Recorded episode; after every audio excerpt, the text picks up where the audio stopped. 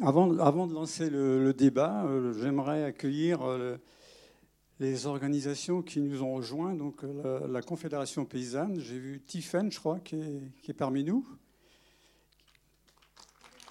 Est-ce qu'il y a des gens du, du FNE, de la France Nature Environnement, merci. Et puis? Ah, d'accord. De France Nature Environnement, est-ce qu'il y a quelqu'un? Non.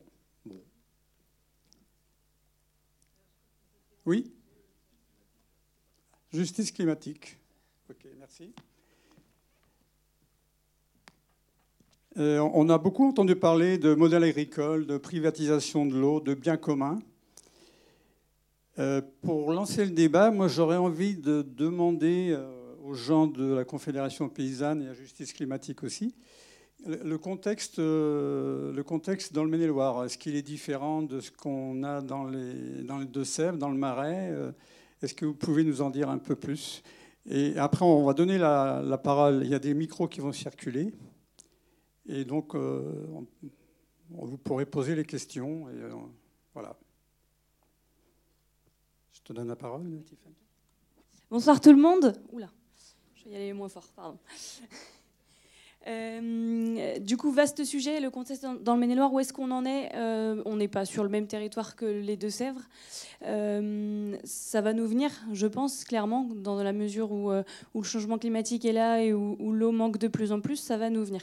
L'année dernière, la préfecture de Maine-et-Loire a lancé le schéma départemental de gestion de l'eau, voilà, avec plein de grandes mesures. Alors c'est, voilà, je ne l'ai pas en tête, j'ai pas bien révisé avant de venir, mais euh, en tout dernier point, on avait éventuellement la création de réserves de substitution. Ils vous aimaient pas trop le mot bassine à l'époque, et puis en fait c'est dans le dictionnaire, je crois, depuis quelques semaines là donc même méga bassine, il me semble. Euh, donc voilà.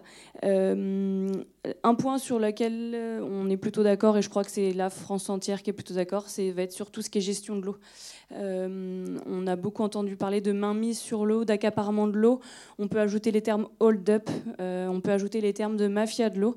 Tout ça, c'est des c'est des structures qui sont assez complexes à comprendre. Tout ça, c'est en lien avec les chambres d'agriculture. C'est toujours les mêmes qu'on retrouve. Ça va être ceux aussi qui vont être maires de petites communes, etc. Euh, voilà. C'est bon.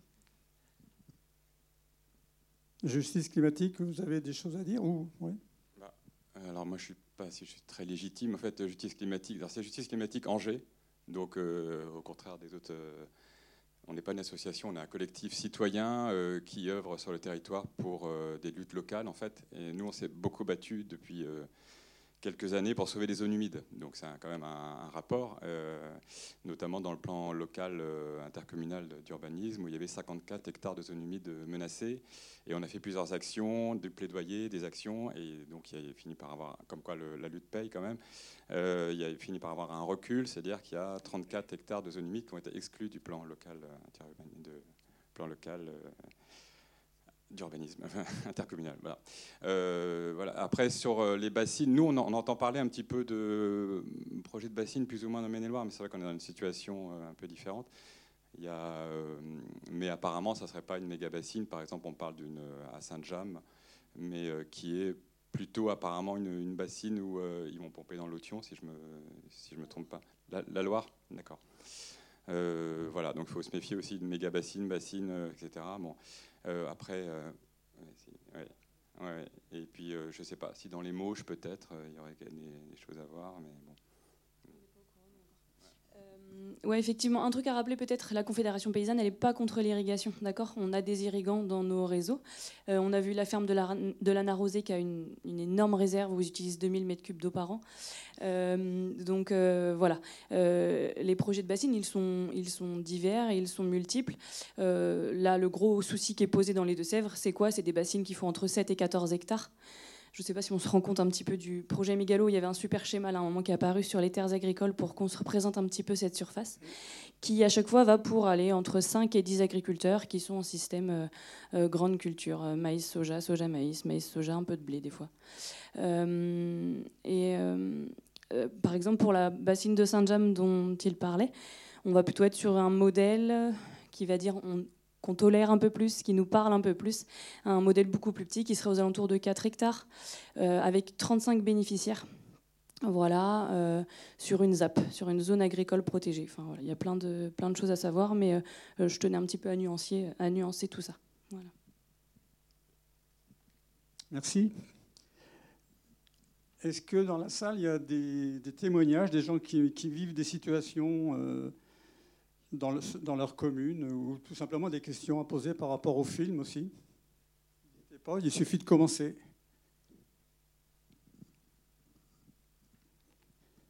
Il n'y a pas de question.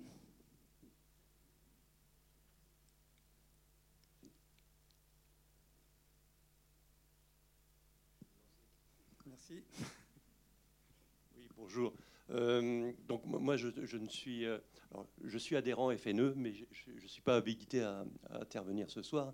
Euh, juste témoigner. Donc, je viens de rentrer à la commission locale de l'eau de l'eau et j'ai trouvé des similitudes ce soir dans le, dans le film, hein, puisque la vallée de l'Othion est un marais asséché depuis les années 60-70. Et aujourd'hui, ben, il y a de multiples irrigants, alors qui n'utilisent pas encore de, de réserve type, type celle du marais Poitevin, mais on, voit qu'au fil de, du temps, moi je découvre, hein, je découvre ce monde pas paysan, hein, mais le, monde agricole intensif. Bon courage. Voilà, oui, merci. Et, donc on voit que le, que, le système euh, voudrait être pérennisé, hein, le système d'irrigation intensif voudrait être euh, pérennisé, alors qu'on voit bien que les niveaux d'eau, les niveaux de, nappe baissent. Donc il y a une, comment dire, on, voit que le, système est à bout de souffle. Alors là, on nous dit, bon, on, essaie d'aller encore six ans de plus euh, avec ce système, mais euh, euh, au bout des six ans, est-ce que déjà le système arrivera à six ans avec des, Alors la particularité de, de l'Othion, j'ai peut-être précisé un petit peu, théoriquement, on enlève l'eau l'hiver, hein, l'eau ruisselant du bassin versant est enlevé l'hiver, donc avec trois, gros systèmes d'exor. Et euh, on, a besoin d'eau l'été. Enfin, la, vallée, euh, comme c'est une vallée asséchée, elle, a besoin d'eau l'été euh, pour fonctionner. Donc, donc c'est un système, nous on dit c'est la vallée des Chadocs, hein, parce qu'on pompe d'un côté pour enlever l'eau et on la ramène l'hiver. Et donc la particularité, oui c'est ça qui est important, c'est que pour irriguer donc la, vallée de, l'Othion, il faut aller chercher de l'eau dans la Loire. Hein, donc il y a trois, prises importantes dans la Loire. Euh, les autorisations, alors là c'est pareil, les autorisations d'irrigation et de, prélèvement dans la Loire, c'est 28 millions de mètres cubes. Hein, c'est pas, pas, une, une méga bassine, mais ça y ressemble beaucoup. Mais c'est-à-dire qu'on la prend au fur et à mesure, et l'été, bien sûr, hein, puisque les, les besoins d'irrigation sont l'été. Donc on, voit, on voit qu'on est sur ce système alors, avec des similitudes, alors peut-être moins d'impact, enfin, les, impacts sont plus anciens, donc euh, euh, par rapport à l'assèchement hein, qu'on voit sur les, sur les tourbières sur les tourbières, pardon, euh, ce qui n'existe pas dans la vallée de l'Othion, enfin, ou qui existe, mais sur, le, sur les hauts du bassin. Donc voilà, c'était ce témoignage-là que je voulais vous apporter. Et bon, on, voit bien qu'on est sur un système à bout de souffle, et puis que bon, bah, l'agriculture industrielle va avoir bien du mal à, aller jusqu'au bout de son système. Bah, en fait, c'est un peu ce qu'on a retrouvé quand on avait Jean-Jacques, je crois, euh, qui était dans la tourbière avec les racines des arbres euh, qui apparaissaient, euh, où il nous a imagé ça comme une éponge, comme une grosse éponge qui avait absorbé beaucoup d'eau et puis qui d'un coup a dû être essorée avec notamment l'histoire du cadenas sur le barrage qui était ouvert. Euh, en fait, la, terre agricole, elle va fonctionner exactement de la même façon. On a une façon de retenir l'eau dans, dans les sols, ça s'appelle de la matière organique. Plus un sol sera riche en matière organique, plus il va garder l'eau. Euh, si on prend un volume de matière organique, un seau, un kilo, ce que vous voulez, une brouette, euh, on va avoir 50% de, terre, de minéral, on va avoir 25% d'air et 25% d'eau. Voilà. Euh, euh, et, donc, euh, pourquoi j'ai dit ça? Oui, donc c'était pour rebondir ce que vous disiez. On, les connaît en fait, les solutions. pour contrer ça et pour garder l'eau dans les sols, on les connaît. Elles sont agronomiques, elles sont multiples. Tant qu'on n'appliquera pas ces choses-là, tant qu'il y en a pas, tant qu'il y a des personnes qui voudront continuer à foncer droit dans le mur, on aura, on continuera comme ça. Oui. Bonjour. donc moi je suis un citoyen standard, militant. ce que je voulais dire, le film, ce qu'il a rappelé aussi, c'est que non seulement il y a eu une appropriation un peu éhontée du bien commun, autant ils, ont aussi fait voir qu'ils s'y sont pris euh, depuis longtemps, qu'ils ont remarqué que ça allait se faire, que c'est en train de se faire et que ça se produit. Sur l'Anjou, hier, il y a eu la création d'un comité de, résistance pour les soulèvements de la Terre, où il a été fait un peu l'évocation de tous les problèmes euh, environnementaux qui relevaient au jour d'aujourd'hui de ce qu'on en connaît sur Angers, sur les environs. Euh, au-delà de dire euh, il y a les bassines et il y a tout ça, il y a aussi la réappropriation de ce qu'est un bien commun, qui est déjà euh, outrageusement abusé. On le voit que ça a été fait aussi bien pour toutes les eaux minérales et autres. Donc il s'agit, de ne pas se laisser faire et attendre que ce soit déjà le fiasco. Il y a déjà suffisamment, quand l'an dernier sur l'été, il y a déjà eu des, des, incendies de forêt et tout. On voit que la Loire, elle est de plus en plus sèche. Donc il y a eu tout un inventaire qui a été fait hier par les gens qui étaient présents. Il y avait une bonne centaine de personnes c'est aussi bien ceux qui vont faire euh, de la, je sais plus comment on du, enfin de la salade dans l'otion, euh, tout ce qui est les zones humides, tout de la mâche, voilà, tous ceux qui euh, ont bien saboté les terrains dans Loire-Atlantique et qui maintenant vont se rabattre sur l'otion. voilà, c'est aussi bien les carrières, c'est tous ces projets-là où on se laisse voilà, plumer, c'est-à-dire que tout ce qui est bien commun, c'est approprié au profit de certains, aux dépens des autres. Là, on était il y a quelques heures euh, sur aussi euh, ce qui se passe plus localement et plus bêtement, mais c'est aussi ça. Euh, la cour du collège Lursa à Montplaisir, qui va être réduite d'un tiers pour y construire. Il y a des aberrations comme ça, et il y a beaucoup de citoyens qui résistent, qui ont participé aux bassines sur les plusieurs, les plusieurs étapes, parce qu'il s'agit non seulement d'être lucide, d'être conscient. Moi, ce que je vois, c'est qu'il y a de plus en plus de jeunes qui ont des niveaux de formation, des niveaux de culture et des niveaux de conscience. Voilà. Et euh, il y a tous les anciens aussi qui ont lutté déjà sur tout ce qui était. Euh, je ne vais pas faire le rappel de tout ce qu'il y a eu, mais euh, voilà. C'est aussi ce croisement-là, cette, cette attitude sociale. Bon, je ne vais pas monopoliser. Voilà. Merci pour ce témoignage. Je veux bien rebondir dessus. ça questionne du coup nos modes d'action. on parle beaucoup de désobéissance civile en ce moment. Il n'y en a pas dans la salle qui ont envie de demander si à la conf on cautionne les violences de Sainte-Soline ce soir? Parce que depuis six mois on l'a en boucle la question, donc je ne sais pas. Euh, donc non, mais vraiment, ça, questionne euh, nos modes d'action, comment on fonctionne ou pas. Euh, et puis, en fait, c'est ce qu'on a oublié sur l'utilisation de l'eau, c'est qu'on a pensé à l'industrie, on a pensé à l'agricole, on a pensé au secteur loisirs et touristique, on a pensé à tout ça, et en fait, on a complètement oublié le fonctionnement du milieu. et, on a peut-être oublié aussi que l'agriculture, soit dans un milieu qui fonctionne correctement, bah, elle va pas bien. Euh, non, moi je voulais rebondir sur les deux, euh, les, deux interventions. Euh, elles sont intéressantes au, titre que à la Confédération paysanne, nous on est aussi pour une, une, gouvernance, on appelle ça une gouvernance de l'eau la plus démocratique possible. Donc le, plus la société civile infiltre les, comités locaux d'eau, mieux, mieux on se portera. Et voilà, on, est, on est quand même euh, très sûr de nous sur le fait que l'eau est un, bien commun, donc ça, ça appartient à tous et c'est pas que euh, une histoire de chambre d'agriculture et de, préfecture. Voilà. Euh, vas-y, vas-y. Non, juste, moi je voulais rebondir juste parce que j'étais aussi hier à, la réunion des, soulèvements de la terre à Angers, donc il y avait effectivement une centaine de personnes, c'était impressionnant je voulais dire euh, qu'il y a une grosse lutte qui va se mener parce que c'est sur le, bien commun aussi et l'agriculture qui est en train de démarrer vraiment. C'est euh, sur la zone Nouvelle-Océane. Je ne sais pas si vous avez entendu parler. Euh, on a des terres là à proximité d'Angers qui pourraient vraiment servir pour du maraîchage ou pour l'agriculture de proximité et qui sont vouées à encore faire une zone de commerciale à côté, entre enfin à côté de l'océan qui fait déjà 65 hectares. Là, c'est 125 hectares. 125 hectares de terre. Donc, je ne sais pas si vous représentez 125 hectares, hein, euh, c'est plus que le centre-ville d'Angers. Euh, voilà. Donc, euh, et là-dessus, c'est des gros entrepôts qui vont faire entre 5 et 20 hectares qui sont prévus. Alors, ils disent qu'ils vont contourner les zones humides, parce qu'il y a des zones humides là-dessus. Il y a 16 hectares de zones humides, il y a du bois, il y a enfin, des, du boisement, il y a des haies. Il y a des mares, etc. voilà. Et donc, ils présentent ça comme un très beau projet où ils vont faire presque de la transition écologique parce qu'ils font des, îlots de fraîcheur, etc. Voilà. donc, ça va être une lutte là sur les soulèvements de la terre. D'ailleurs, que ah, le gouvernement est en train de freiner parce qu'ils s'aperçoivent que pour dissoudre un mouvement qui est une composante en fait de plein d'organisations différentes, c'est très très compliqué. Euh, et, au contraire, ce que l'effet que ça a eu, donc on peut remercier M. Darmanin, c'est que ça a eu l'effet de multiplier des comités locaux des soulèvements de la terre, dont plusieurs, euh, voilà. Et euh, voilà. Et donc rien, qu'en Anjou, je crois qu'il y en a sept, et dont un à Angers là qui est en train de se créer. Donc si vous êtes intéressé, je vous dirai d'ailleurs.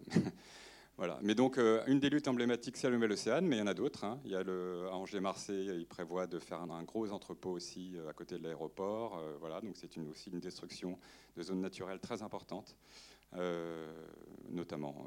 voilà. Je ne me suis pas présenté, je m'appelle Étienne, pardon.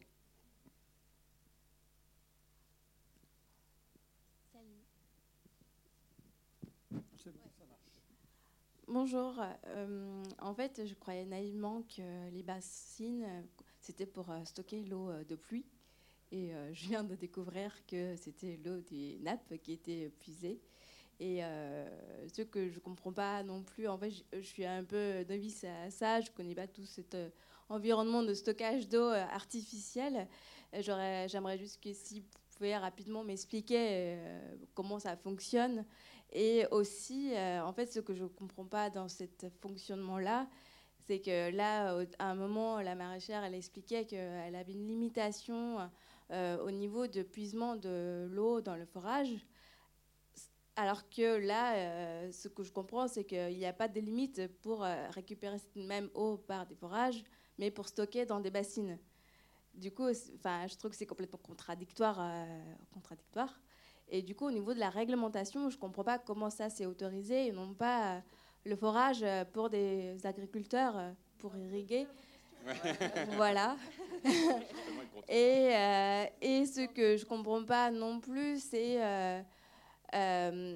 Enfin, on comprend que si on stocke l'eau à ciel ouvert, il y a une perte par évaporation qui est, qui est connue par tout le monde et, et que le fait que ça soit isolé à la terre que du coup, en fait, euh, bah, ça, le, ça stocke moins bien aussi l'eau de pluie.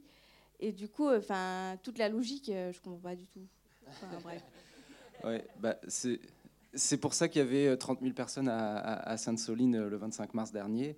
Euh, c'est pour ça que le mouvement que vous, vous voyez un petit peu initié ici, il, grossit vraiment. Ça, c'est assez, assez réjouissant quand même. donc il y a des, des, des, raisons de se réjouir. Effectivement, vous avez répondu à toutes vos interrogations. C'est, on, est dans le règne de l'absurde total et c'est pour ça que c'est pour ça qu'on se bat bec et ongle contre ce modèle-là. Effectivement, cette histoire d'eau de pluie qui remplirait les les, bassines, ça c'est un, c'est un argument qui a été beaucoup utilisé par le gouvernement pour faire passer la pilule, mais euh, la majorité des bassines sont remplies par des forages, euh, enfin par des, des, euh, du pompage dans les nappes phréatiques directement ou dans les cours d'eau, quoi. Donc, donc ça. C'est un gros mensonge de dire que c'est de l'eau qui, qui tomberait du ciel et qu'on récupérerait. Et ce que montre plutôt bien le film, je trouve, c'est que effectivement le, euh, cet aspect, euh, oui, il y a de l'eau qui tombe en hiver et on en a besoin en été. Eh ben, l'eau qui tombe en, hiver, elle n'est pas superflue. Elle, euh, comme dit Julien de, de Bassine Non Merci, elle, elle permet aussi la régénération des écosystèmes. donc, quand il parle de 4 mois, dans les années 50, il y avait 4 mois de crue dans le marais Poitevin. Maintenant, il n'y a plus que 2 semaines et ils sont contents quand il y a 2 semaines.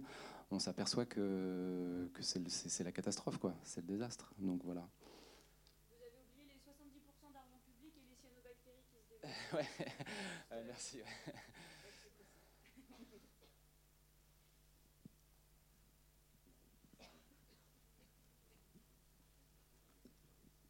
Moi, j'ai une question pour le local et puis une remarque. Euh, la première question, c'est, euh, on l'a évoqué, la Loire est beaucoup pompée. Je crois qu'on est nombreux à se dire, mais la Loire, elle dégringole, elle dégringole. Qu'est-ce que vous pouvez nous dire sur euh, le niveau de la Loire? Est-ce que c'est juste le réchauffement? Est-ce que c'est dû au pompage? Et du coup, quelle, action enfin, Est-ce qu'il y a des actions à faire en tant que citoyen? Et le, la deuxième remarque que j'ai, on parle de système. Euh, moi, j'ai un gendre qui s'est installé. Le système, il va jusqu'au système bancaire. C'est-à-dire qu'un jeune agriculteur qui vient s'installer en bio, qui a des terres qui ne sont pas adaptées au maïs et qui dit je ne cultiverai pas de maïs, la banque lui répond nous ne financerons pas votre projet si vous ne plantez pas de maïs parce que vous n'aurez pas de subvention de la PAC. Donc c'est un jeune qui abandonne son projet bio parce qu'il n'y a pas de subvention et de suivi de banque derrière. Donc le système, il va jusque-là en fait. Donc on pleure parce que des jeunes ne s'installent pas, mais quand ils ont le désir de s'installer, ben, le système, en fait, soit ils partent sans, sans aide, sans rien, et c'est pas simple, soit le système, effectivement, les pousse dans le système actuel. Euh, bah, vous avez bien répondu à votre propre question. la Loire. Euh, la Loire, euh, elle est basse en ce moment parce qu'il n'a pas plu pendant 30 jours en février, entre autres. Et euh, elle n'est pas plus ponctionnée que ça. Il y a des niveaux d'étiage, il y a des, des. C'est juste qu'il pleut pas, quoi. Malheureusement, voilà. Ce qui invalide aussi le système dont on parle là avec les bassines, quoi. Ils veulent les remplir en hiver, mais quand on a 30 jours de pluie, de non pluie en plein hiver, c'est pas 6 ans, quoi. C'est 2 ans que moi je lui donne ce, modèle-là, quoi. Il y a peut-être euh, une notion qu'il faut avoir en tête. Euh, pourquoi est-ce que on s'est mis à faire des bassines et euh, alors ok pour stocker de l'eau machin truc en fait non il y a vraiment une raison c'est que les ouvrages avec de l'eau qui est déconnectée du milieu donc dans une bâche en plastique ne sont pas soumis aux restrictions de pompage etc voilà, je, voulais juste restituer cette chose-là. Euh, et donc, en fait, euh, la Loire, c'est pas trop mal. Euh, les autorisations de pompage, elles sont faites sur son débit. Alors, je n'ai pas les chiffres exacts, mais du coup, visiblement, ça se passe quand même pas si mal que ça. mais voilà, voilà le, la petite nuance.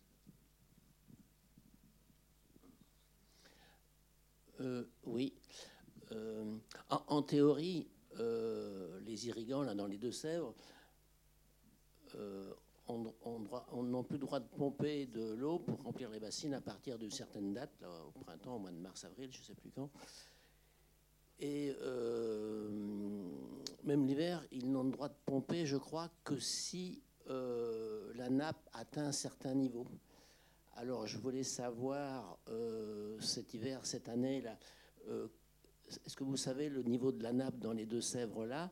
Et est-ce qu'il en est de ce que je viens de dire là? Est-ce que c'est vrai, c'est pas vrai, ou c'est respecté, c'est pas respecté euh? Jusqu'à quel point on nous ment dans les discours officiels, quoi? Parce que le discours officiel nous dit que euh, les bassines, en les remplaçant l'hiver quand les nappes sont pleines, en gros c'est ce qu'ils disent, je crois, hein, euh, ça évite de pomper l'été et ça limite la, baisse de niveau des rivières. Alors jusqu'à quel point c'est vrai euh, Qu'est-ce qui est vrai Jusqu'à quel point c'est faux Est-ce qu'on nous ment totalement là-dessus Ou est-ce que ça a été vrai, ça ne l'est plus Enfin, je ne sais pas. Alors moi, je ne suis pas du tout un spécialiste, hein, mais euh, c'est juste qu'il faut savoir que c'est... Euh, l'étude, alors pour, Sainte-Soline et pour les autres là, qui sont en projet, ça se base soi-disant sur une étude de 2006, je crois, hein, du bureau d'études, je ne sais plus comment ça s'appelle, le BRGM, voilà. Euh, bureau de recherche qui n'a pas du tout pris en compte les impacts du changement climatique euh, à l'époque. Et donc, en fait, ils n'arrêtent pas de mettre ça euh, en avant, en disant, mais le bureau d'études a cautionné, etc. voilà. Alors que ça n'a aucun sens de ne pas prendre en, compte les impacts du changement climatique, surtout maintenant où il n'y a plus d'eau l'hiver. Voilà. Mais bon, à part ça, je peux pas. sur, le, terrain, moi, je ne sais pas. Je sais pas si vous savez plus, mais bon. Euh, je sais que dans le sud Vendée, il y a des effets positifs qui ont été observés depuis l'installation de bassines. Ces effets positifs, voilà, ça a été un niveau des rivières, des cours d'eau qui remontaient. Alors, sur, par rapport à quoi En fait, par rapport à quelle période? Eh ben, C'était par rapport aux années 90 où, où c'est la Chambre d'agriculture qui le dit, c'était le Far West. En fait, ils ont, comme ils l'ont dit un petit peu là, il y a eu des forages illégaux absolument partout. Et ça a carrément inversé en fait le cycle de l'eau, c'est-à-dire que l'eau qui était dans les cours d'eau, elle est retournée, euh, elle retournait dans les nappes phréatiques. Et elle retournait euh, avec tout ce qu'elle était chargée de terre et de saleté, etc. Euh, et en fait, donc oui, effectivement, si on part de, cette situation juste dingue des années 90, bah oui, effectivement, c'est un petit peu mieux depuis que les bassines ont été construites. Parce que parce que c'est un tout petit peu plus régulé. Je voulais juste. Il y a aussi un autre problème qui est en train de, venir et qui existe déjà. C'était que ce qui pompe aussi énormément d'eau, c'était aussi tout ce qui est les centrales nucléaires. Et euh, comme pour les pompages, ils ont toujours des dérogations. Et là, ils veulent construire je ne sais plus combien de PR. Sauf qu'à chaque coup, ils sont obligés de les arrêter parce que ça demande à être sur-refroidi. Et ce qui fait que maintenant, ils arrivent à avoir des autorisations jusqu'à 5 degrés en plus à rajouter sur de l'eau où il y en a déjà moins et qui est déjà chaude. Donc tout ce qui va être la vie, la faune, la flore, forcément, ça va plus être la même. hein. Donc euh, ça, ça nous pend au nez alors que c'est déjà en cours et que euh, cet été, ils avaient déjà arrêté des centrales parce qu'ils n'arrivaient pas à les refroidir. Donc il faut se poser des questions à la fois sur le côté alimentaire où c'est de la nourriture de subsistance, à la fois sur l'eau, euh, on va dire pour la vie quotidienne, mais aussi sur ce qu'on va utiliser pour en faire de l'énergie.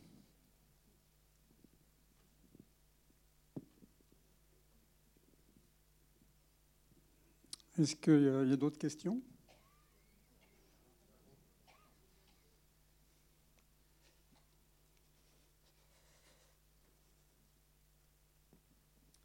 Merci. Euh, moi, j'aurais une question parce que j'ai- pas bien tout compris, donc je viens là aussi pour euh, être éclairé. Il est question de maïs quand même ici. J'ai l'impression que voilà le, problème, au-delà du pompage de l'eau illicite, c'est quand même euh, cette production de maïs. Donc j'entends dans le film, et je l'ai déjà entendu par ailleurs, que le maïs, ce maïs est produit pour être exporté. Alors je suis assez étonné. À quoi sert ce maïs exporté? Je croyais qu'il y avait un lien entre cette production débridée de, de cette surproduction de maïs et puis aussi l'élevage. Je pense qu'il y a quelque chose qui n'est pas dit ici, cette corrélation qui peut être faite entre cette industrie euh, du maïs, cette industrie de l'élevage aussi, et du coup, euh, je pense qu'il peut y avoir aussi une action du consommateur euh, par rapport à la consommation de la viande. Euh, je pensais aussi que euh, notre élevage en France, l'élevage industriel, était nourri avec du soja qui était importé. Finalement, le problème, il se répercute aussi ailleurs, que ce soit en Amazonie ou, dans d'autres contrées.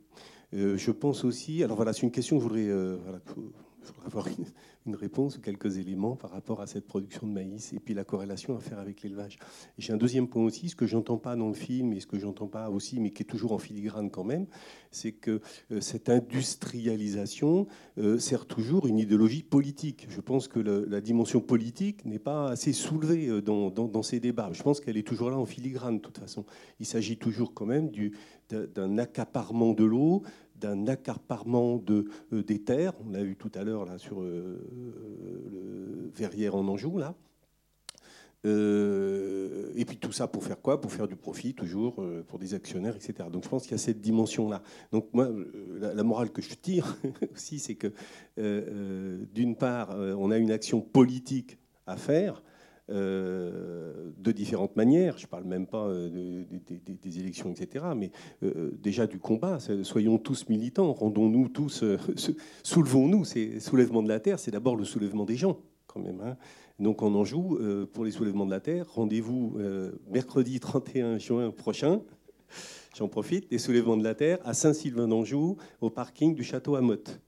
Voilà, pour réfléchir ensemble déjà, pour mettre des actions concrètes en place. Pardon, j'ai dit juin, dé- désolé, c'est en mai, merci. Voilà, 31 mai, la semaine prochaine, mercredi, 19h.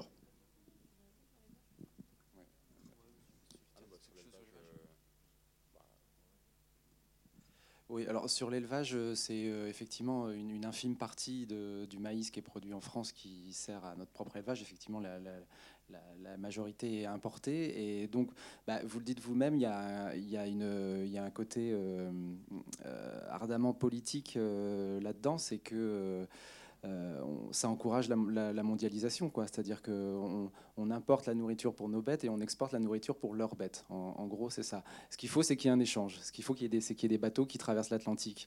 Et donc, euh, c'est absurde, mais c'est comme ça que le, capitalisme fonctionne. Donc, euh, si on veut vraiment aller dans le politique, il faut retracer toute cette lutte-là à, l'aube de l'anticapitalisme. Vraiment, hein. c'est euh, après moi je trouve que ce film il, est bien parce que nous à la conf on est quand même euh, en mode politique tout le temps et ce film là il, est plutôt euh, sur les affects et c'est un équilibre qui est qui enfin à titre personnel je trouve euh, chouette un peu à à trouver.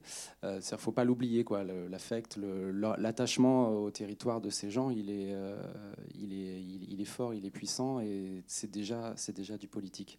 Et pour en finir avec le politique, je reviens sur la, la question du monsieur d'avant, sur les, euh, les, les, niveaux de, de, prélèvement, quand est-ce qu'ils ont le droit de prélever, etc. Euh, comme c'est un système qui se tient main dans la main des chambres d'agriculture, des FNSEA et maintenant des gouvernements, euh, on peut, on, sait qu'il y a des, des, niveaux piézométriques qui ont été trafiqués pour pouvoir, pour pouvoir euh, irrigués euh, dans des périodes où c'était euh, la crise dans les Deux-Sèvres ou, dans la Vienne ou même en Vendée. Donc voilà, c'est des anecdotes, c'est des on-dit, mais on sait qu'ils en sont capables. Voilà. Bah, c'est le niveau, le niveau de la nappe, le niveau de la nappe phréatique. On, prend une dernière question?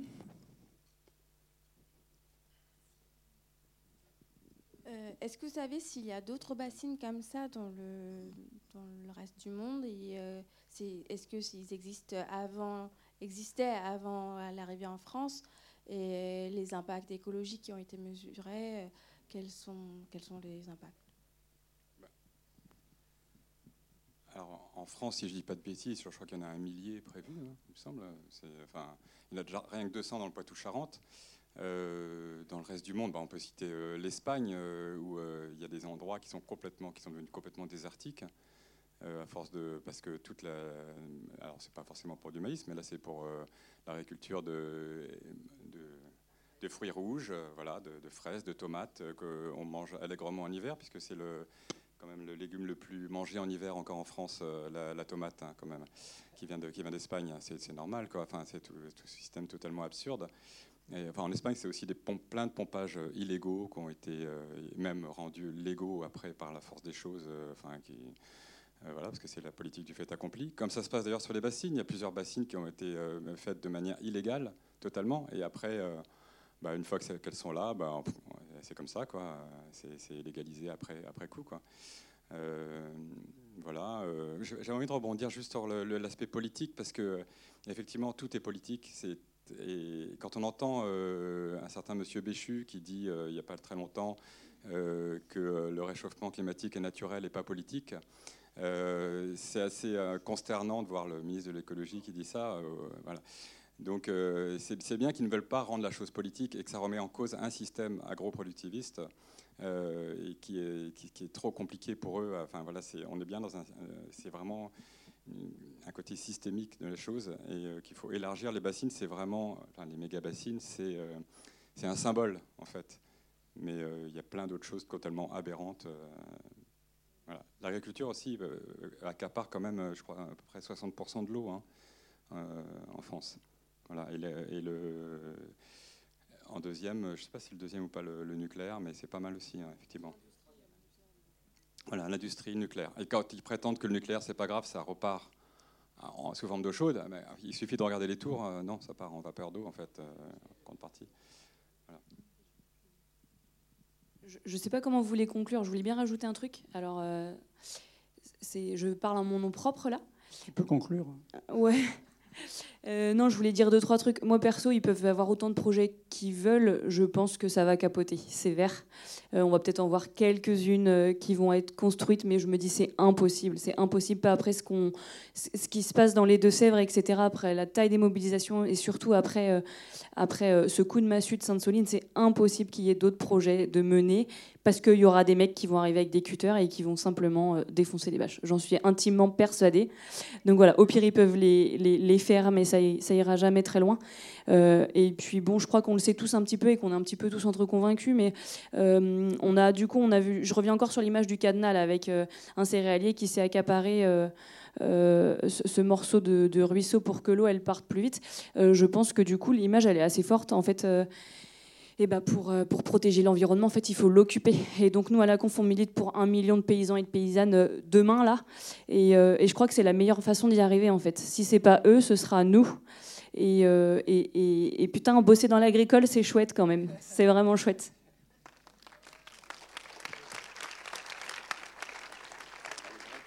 Merci, merci Tiffaine, merci, je ne sais plus ton prénom, Étienne et, Frédéric.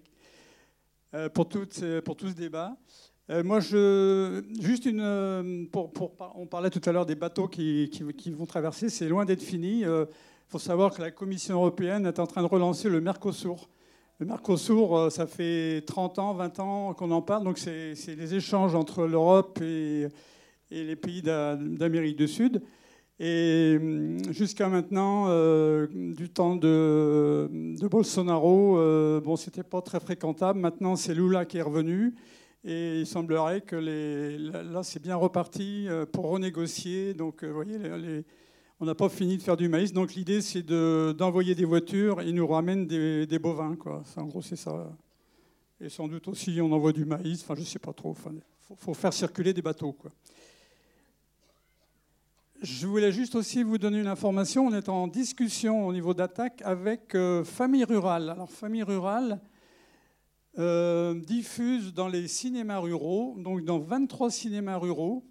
Donc, on leur, a- proposé le projet de ce film et ça les a plutôt séduits. Donc, euh, ce que je vous invite, c'est euh, en sortant, si vous vous laissez une adresse mail, on vous tiendra informé de, l'évolution du projet. Mais je pense que ça, va se, concrétiser euh, assez rapidement. On va commencer près de chez moi, à, à Isernay, là, à la rentrée prochaine. Et donc, il y a 23 cinémas ruraux. C'est intéressant aussi d'aller dans, le milieu rural où les réflexions ne sont pas forcément les mêmes qu'on a là ce soir. Encore une fois, merci pour votre participation à tous et toutes. Bonne soirée.